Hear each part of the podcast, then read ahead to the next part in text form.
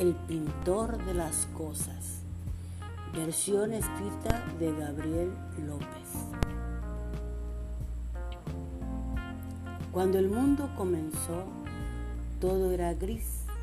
El maíz no era amarillo, ni el cielo era azul.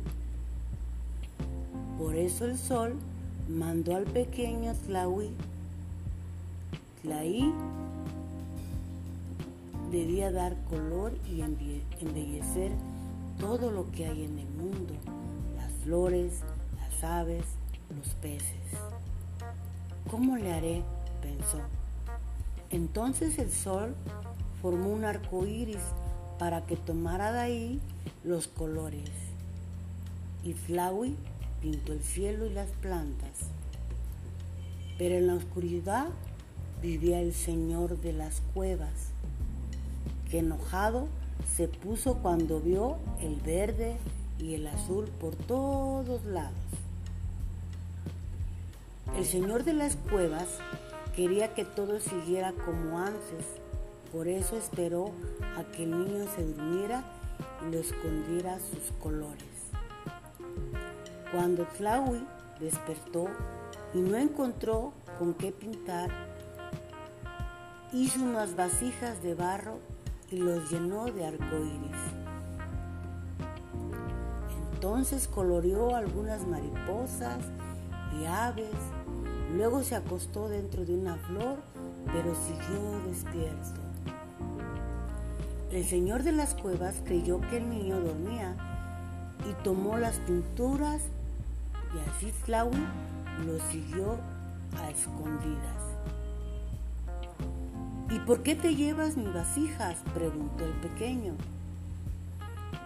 Es que no me gusta que pintes, contestó el señor de las cuevas. ¡Qué tontería! dijo el niño y tomó las pinturas para enseñarle lo bonito que es pintar. Sorprendido, el señor de las cuevas iluminó algunas piedras de rojo, otras de verde, otras de azul. Así nacieron las piedras preciosas que adornan los anillos, las pulseras y los collares. Y todos muy felices.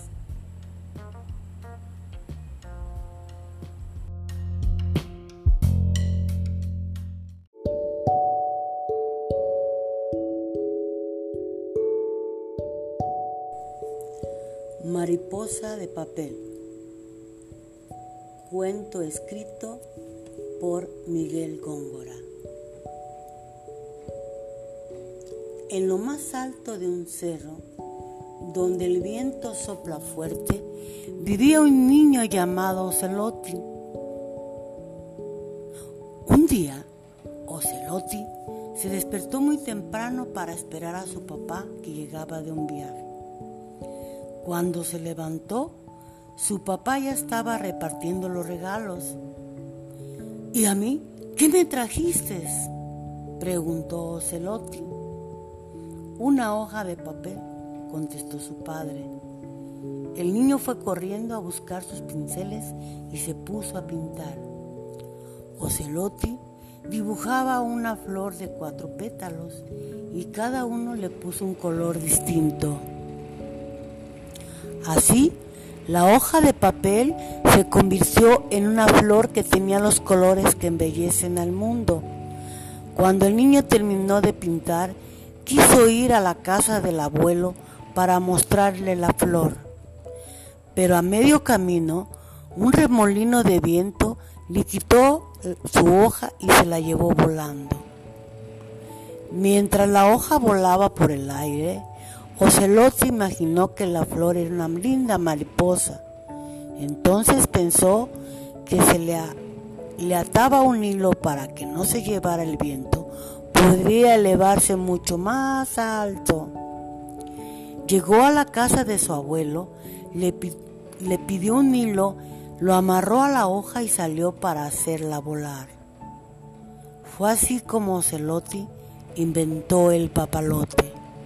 Espero les haya gustado este lindo cuento.